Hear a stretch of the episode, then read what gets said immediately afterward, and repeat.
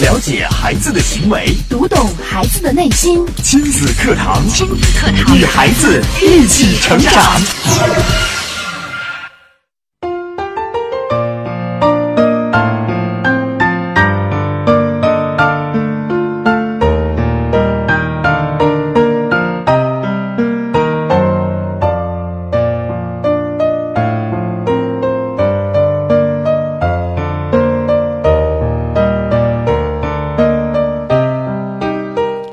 好的，您现在收听的是河南省首档以心理学为基础的亲子教育节目《亲子课堂》，我是主持人郑华。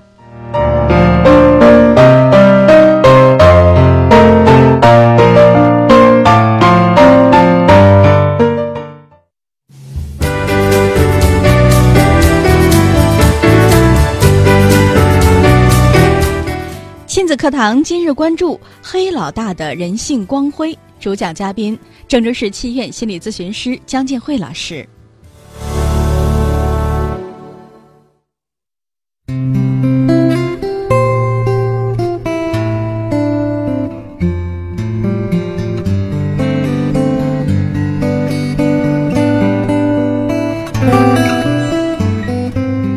好，首先在节目一开始呢，我们来有请姜老师。姜老师您好。郑华好，听众朋友大家好。嗯，今天姜老师带来的这个话题的名字叫“黑老大的人性光辉”。嗯，哎，听到了这样的一个主题，我们来看看，那在这个主题的背后究竟阐述了一个什么样的故事？哈，新学期开学的时候，北京人大附中高一年级来了一个很特殊的学生。他的学习成绩呢是全年级的倒数第一，号称是初中三年打遍全校无敌手。看着这份糟糕的履历啊，老师们都露出了很难为的表情。那这样的学生到底谁能教得了呢？这个时候，有人就把目光投向了王老师。多年以来呢，王老师一直宣称他的眼里是没有差生的。那么，一个人见人怕，这个这样的纪律。呃，这个不守纪律，而且学习也不好的双差生和一个身经百战、老谋深算的班主任。他们两个会上演一出什么好戏呢？一会儿呢，我们在节目当中呢，就为大家来展现一下哈。也欢迎更多的朋友们呢，可以通过以下这些方式找到我们，并和我们取得联络。首先呢，您可以在新浪微博呢找到“迪兰路言亲子课堂”，在今天的话题帖之后呢，直接跟评论。微信平台的朋友呢，找到微信号“亲子百科一二三”，亲子百科是汉语拼音的全拼，一二三是阿拉伯数字。找到之后加关注，就可以互动留言了。好，首先我们来关注一下今天这个故事哈，到底是个怎么样的故事？姜老师，嗯，我们呢，呃，很长的一段时间，我们呃讲了很多的咨询案例哈，但是多数都是问题教育，就是孩子出了问题，呃，是什么原因引起的？那么这个问题的核心可以说是父母的期望值过高，嗯，呃，就是只关注学习，没有关注生活。啊，那么孩子出了问题。今天呢，我们我们利用就是往后这段时间，我们要讲讲这个成功教育。那么成功教育的核心是什么？哈，大家也来呃思考一下。一边听故事哈，你也可以来思考一下，孩子呃是如何培养成功的？嗯，他啊，家长要注重什么？对，我们可以总结一下，在日常生活当中，我们和孩子交流、孩子之间的亲子教子过程当中，你觉得，那么对于家长来说，成功教育是一种什么样的模式？那你有没有经历过这样的一个呃一个成功，或者是你有没有经历过成功教育之后收获到的这些呃应该说是可喜的结果？我们在节目当中也可以和大家一起来分享一下，对吗？嗯嗯，呃，我们今天这个故事呢，呃，就是把这个问题孩子变成了一位成功的一个成功的孩子。嗯，那么这个老师，呃，呃也是一个很厉害的老师哈。这个故事也是一个真人真事。那么刚才说了，这个是人大附中的一个学生，嗯他介绍的是初三初中的三年，这个孩子是打遍全校无敌手。呃，那么现在升到高一了，来到了人大附中高一。高一年级这个开学的时候，他们不是马上就要上课，而是先要军训。现在多数学校一开学都是军训。那么军训这天哈、全年级的同学、老师都集中，就是全都齐了。这个时候呢，就有一个班级老师就发现少了一个同学，只有这一个同学没来，那么就再等一等吧。于是所有的老师和同学大家都在等。现在同学就开始议论纷纷了，说是谁呀？哈，大家都来齐了，都这么长时间了还没有来。就在这个时候，就看见有一个同学大摇大摆的就走过来了。那走过来之后，呃，就是像，就是什么事儿都没有一样，直接就上车。因为一般情况，如果是，哎呀，来晚了，一看大家都在等着呢，可能就会说，哎呀，不好意思啊，我来晚了。愧疚哈。哎，对，嗯但是他丝毫没有。上了车之后，呃，四处一寻顾，同学都坐满了，只有老师、班主任老师旁边有一个座位儿，他就大摇大大摆的过去，一下子就坐下了。他身边坐的这个就是王老师，啊，王金战老师。那么王老师呢，就打量了一下这个学生，一见这个学生身高有将近两米，体重得有二百斤，又高又大。那王老师没有、呃跟他直接说就是他迟到的事儿，这时候都开车了哈。王老师只是说：“哎呦，这个你看你长得高高大大的哈，嗯一看都是个重量级人物呀，嗯你很有力量吧？”然后这个同学一听王老师这样说，就来了兴致，说：“王老师，你可说对了，呃，我呢，呃，在初中哈，你知道我我的外号是什么吗？”嗯，王老师说：“外号什么外号？”他说：“我是老大。哇，”很悄悄的说：“哈。”。对，有点慧眼识英雄的感觉哈。哎，被你发现了。然后王老师说：“什么老大？哎呀，黑社会老大。”这个王老师一听这，心里就这个沉了一下哈。这个呃，黑社会老大，一个上高一的学生，就说：“那你呃黑到什么程度？你说说哈。”这个孩子就说：“我呢是在初中三年，平均一一一个星期我都要打一次架，嗯，并且我从来没有输过。”哇，这个王老师抬头看了看他，说：“你有那么大力量吗？”这个学生一听，马上把手伸出来，说：“来，不信咱俩掰手腕试试吧。”这个王老师就打量他的这个胳膊，哈，一看这个胳膊，比 王老师说，心想比我的腿还粗，因为他长得又高又壮啊，，快两米了，对而且快两百二斤啊，对，啊，这个体格确实是很健硕的。嗯，那王老师一看说：“我掰不过你。”这个学生一看，这伸出来的是右手哈，右手掰不过来，左手，我左手也掰不过，左手掰不过，伸出来一个指头，说我一个指头跟你掰，嗯，一个指头给老师掰，这不是明显的瞧不起老师吗？你看这是挑衅吧？对，这个王老师就想了，这个不得了啊哈，这个第一次见班主任，那么就拿一个手指头来跟班主任这个呃掰手腕儿，这明显是瞧不起老师挑衅。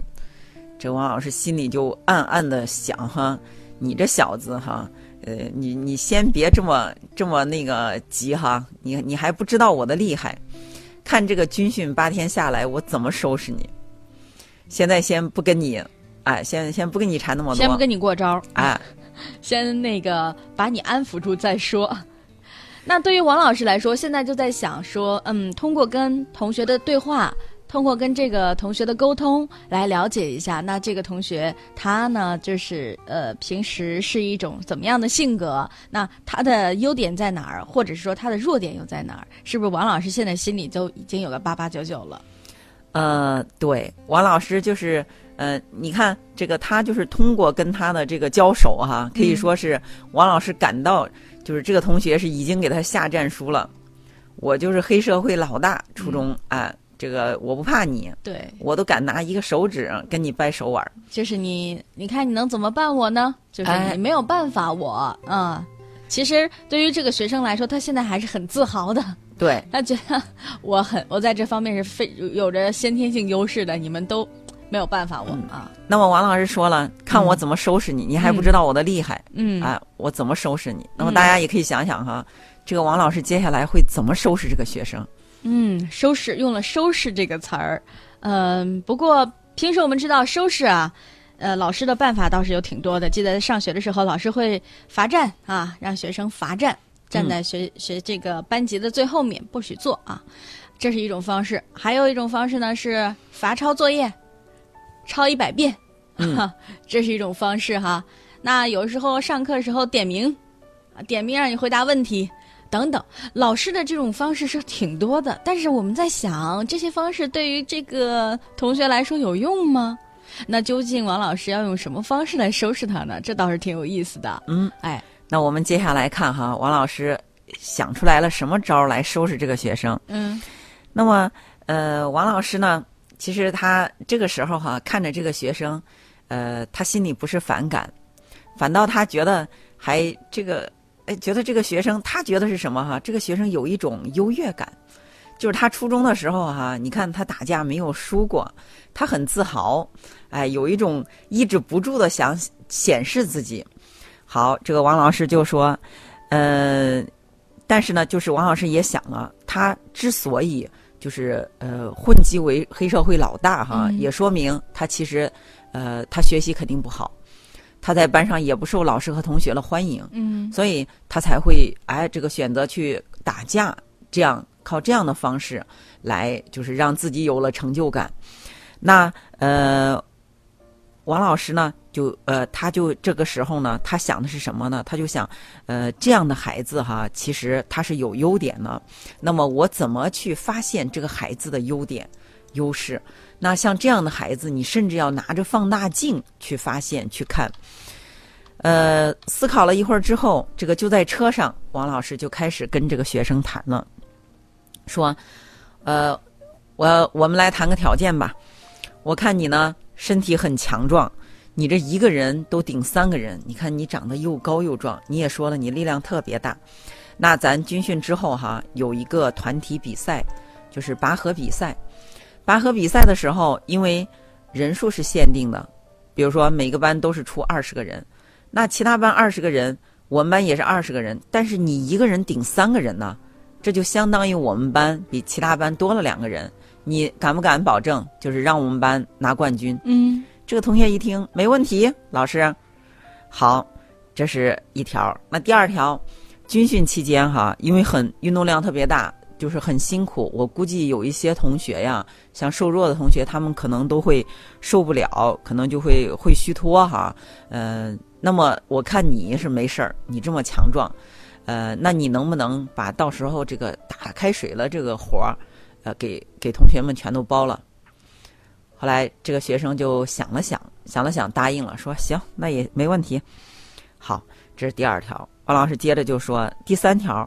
既然你是打遍全校无敌手哈，说明你厉害，影响力也特别大。那就是军训期间我们班同学了这个安全问题，你能不能保证？这个同学一听就更来劲儿了，说：“哎呀，那呃，王老师这个绝对没问题，我敢向你保证，呃，绝对不会有任何同学敢欺负我们班同学。”好。这么三条，王老师就给他呃提了三个条件，嗯，他都答应了。是，哎，你看，呃，王老师就是给他提了这三条，他答应之后哈，你看这个呃，其实还都是他，也都是他呃很能干的地方哈。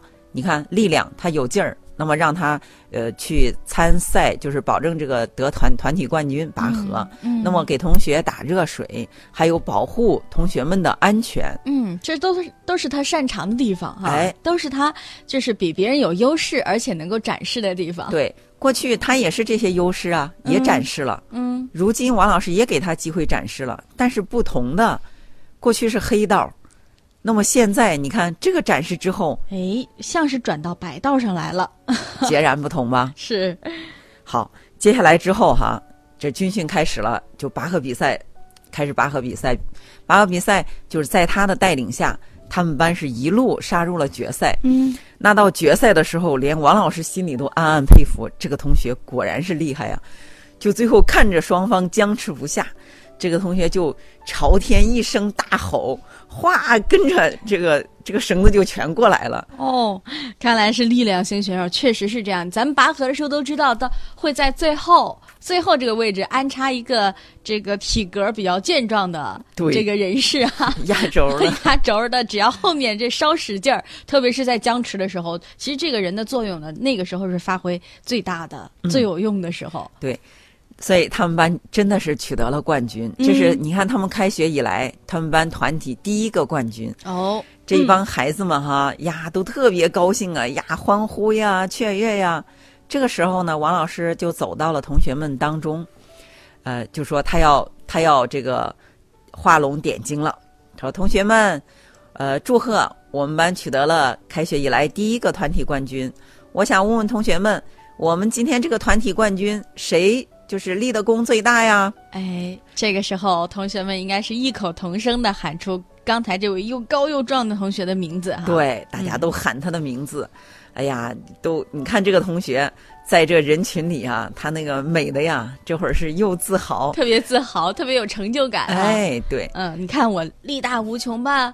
你看我这个在比赛中我就起到了决定性的作用了吧？嗯，哎，这样一来，总比他去打架来的成就感好吧？哎，对，嗯所以说过去呢，他是黑帮式的，呃，但是现在他是他的自豪是英雄式的，没错，就是换了一种方式，让他的这种优越感体现在另外一个地方，那么他就是英雄了。对，嗯，哎，我觉得王老师这一招确实是用的特别的棒，特别的妙啊，让这个同学真真正正从另外一个角度能够看到，哎，我的这个力量在另外的地方是有用武之地的，而且我还能获得成就感。嗯，好嘞，那今天的这个故事呢，名字叫做《黑老大的人性光辉》。那究竟在王老师与这个所谓的黑老大的学生之间啊，发生了什么样的故事？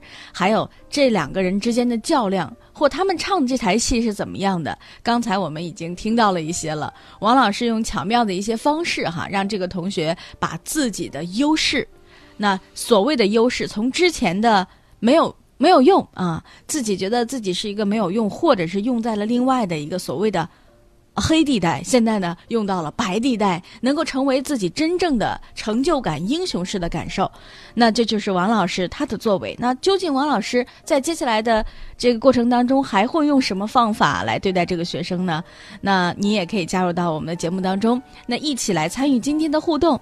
首先可以在新浪微博呢找到迪兰路言亲子课堂，在今天的话题帖之后直接跟评论。微信平台的朋友呢可以找到微信号“亲子百科一二三”，亲子百科是汉语拼音的全拼，一二三是阿拉伯数字。加关注之后呢，就可以互动留言了。孩子是最精密的设计，最美妙的创造。孩子是天使降生于世，是来引导你的，并非受你指教。没有问题孩子，只有问题教育。亲子课堂，亲子课堂，让父母轻松读懂孩子的说明书。了解孩子的行为。读懂孩子的内心，亲子课堂，亲子课堂与孩子一起成长。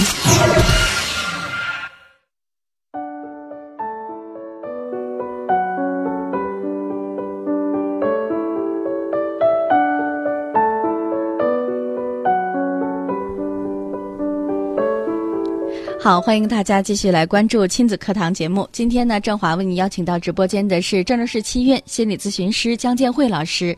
在节目当中，我们共同来关注到这个话题呢是。呃，所谓的黑老大的人性光辉，那但是我们今天讲的这个灰黑老大是非呃这个比黑老大，他呢其实是一个同学，这个同学呢力大无穷，那在之前的学校呢，经常是以打架啊为胜，呃，称被称为是这样的一个黑老大。那么对于这样的一个同学来说，成绩也不好，还喜欢打架，非常难管理。那王老师刚才在节目当中呢，用了一些非常巧妙的方式来对待这个同学。那这个同学就突然觉得，嗯，其实。我还是有用武之地的。那接下来，那王老师又会用什么样的方式来对待他呢？我们有请姜老师。嗯嗯那么呃，一开学这军训的八天哈，这个黑老大就成变成了英雄。好，开学之后，开学之后呢，这个学生还是遇到了学习上的问题，因为他初中三年就没好好学习，嗯所以说他基本上你看天天都去打架，都是旷课。后来他就给王老师说了，他说我我初中经常旷课，可能是听不懂，因为听不懂。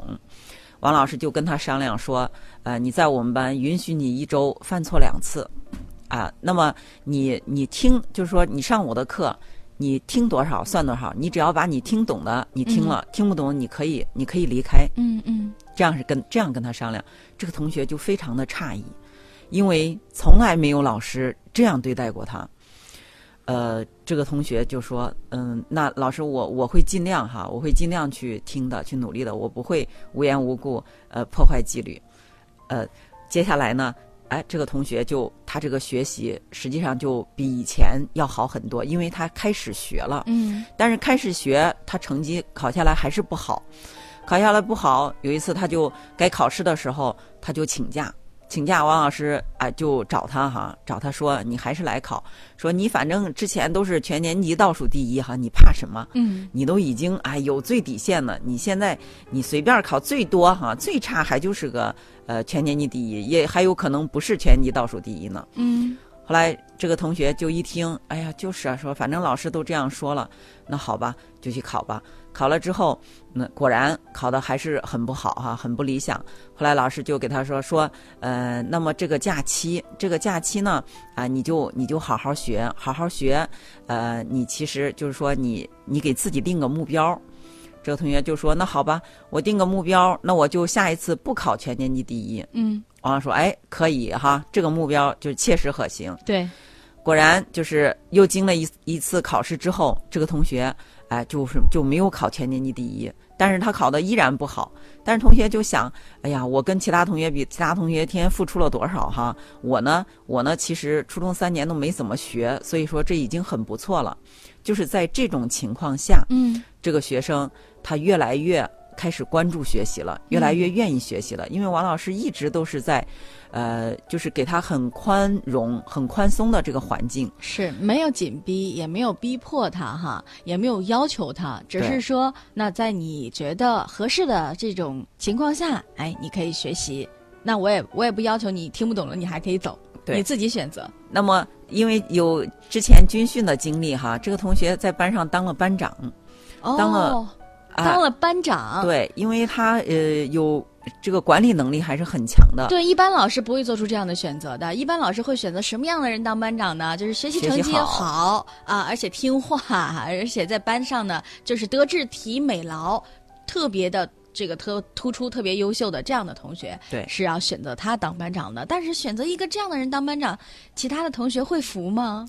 那这个同学，你越是老师越是看得起他，哎，他越他越就说他不像以前那样放任自己了，他开始严格要求自己了。哦，所以他的学习成绩是越来越好，越来越好。其实这个学生最后就成了班上的前几名，优等生，哎，还考入了国外一个名牌大名牌大学吧，嗯，还是最后非常的不错。嗯哦，哇，这是成功逆袭的案例啊。对，嗯那么这其实只是王老师哎把其中的一个孩子，呃，就说是差生变好生了。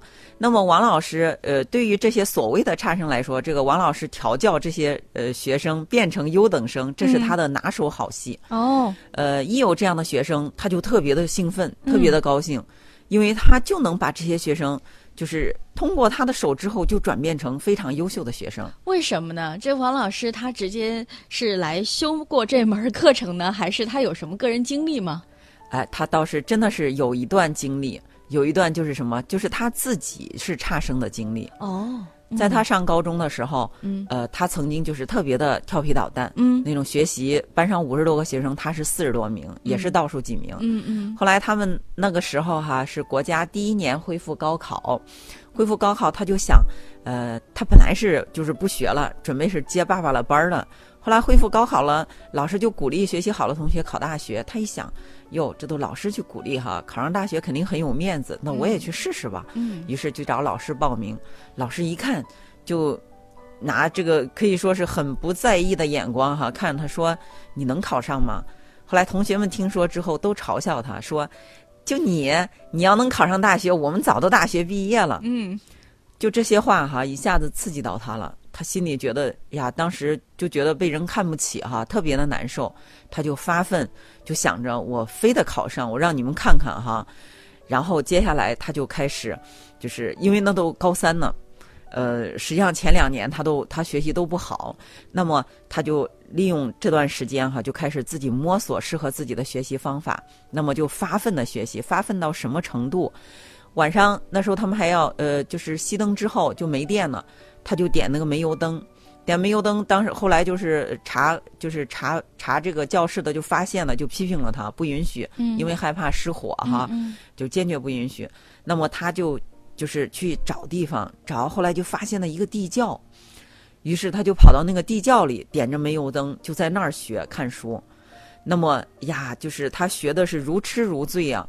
其实就是经过这样，就是半年多不到一年的时间吧。最后他是他们那个地方镇上唯一一个考入大学的。嗯，也是一个成功逆袭的案例。所以他觉得，只要是差生，其实是不应该被放弃的。所谓的差生，对，一个是他觉得就是把孩子们分成好学生和差学生，对于这个学习暂时不好的同学是一种。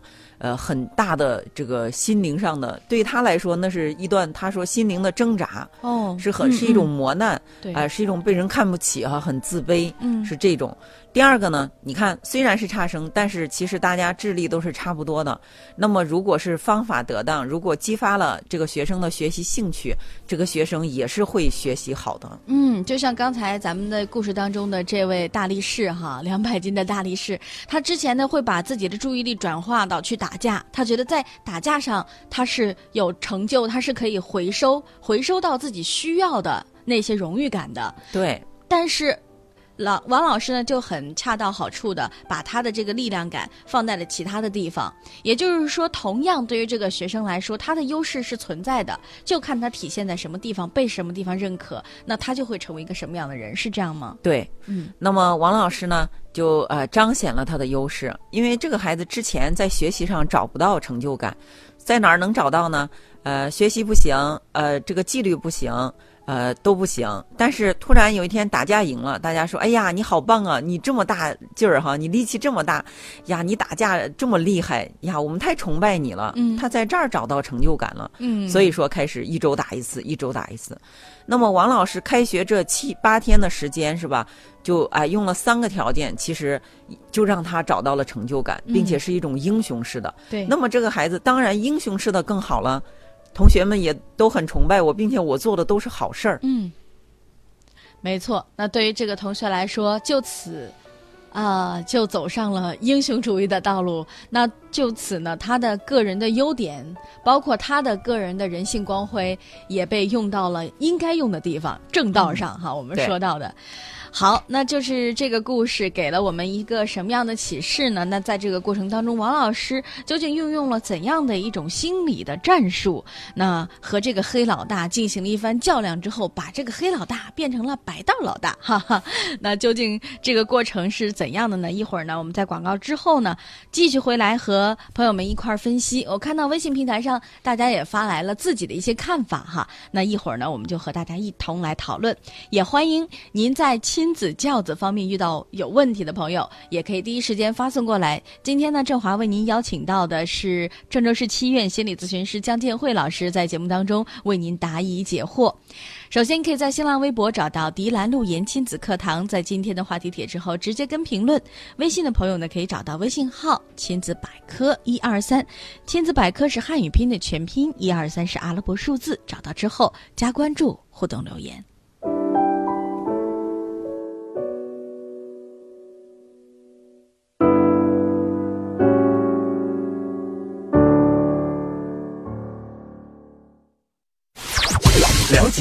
子的行为，读懂孩子的内心。亲子课堂，亲子课堂，与孩子一起成长。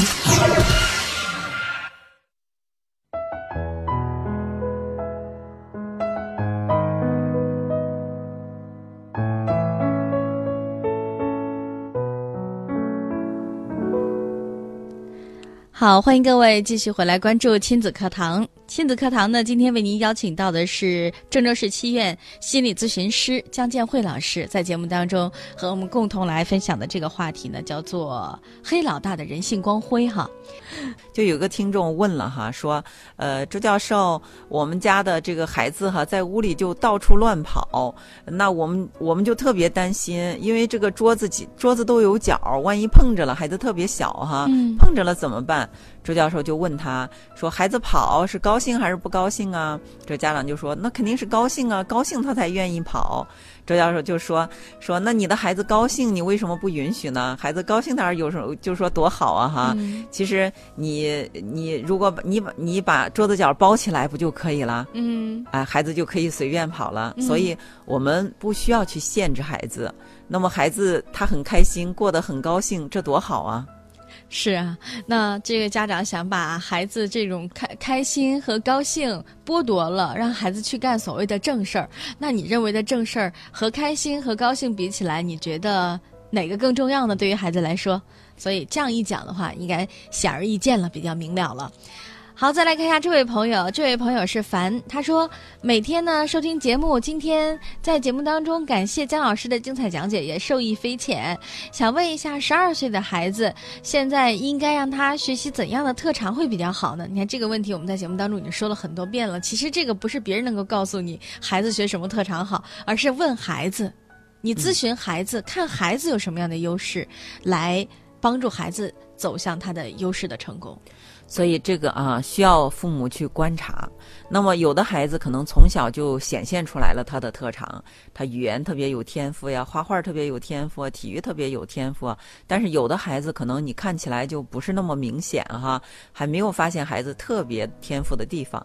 那么就需要我们呃继续去观察，继续去观察你的孩子。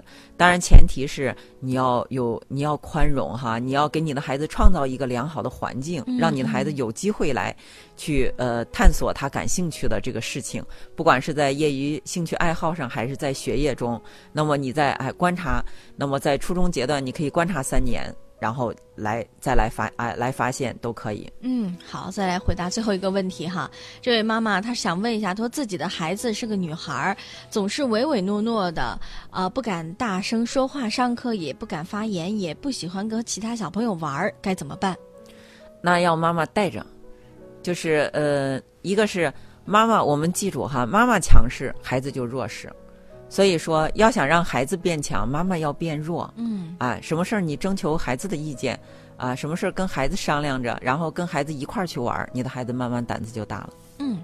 好了，来看一下时间。那在今天的节目当中呢，要非常感谢姜老师的精彩讲解，也感谢咱们收音机前各位听众朋友们的收听。今天节目呢到这儿就结束了，不要忘记了，我们每天的节目时间的正常播出时间呢是九点到十点直播，那每天晚间的二十点十分到二十一点是节目的重播，也欢迎您的关注。好了，那今天节目就是这些，明天同一时间我们再会。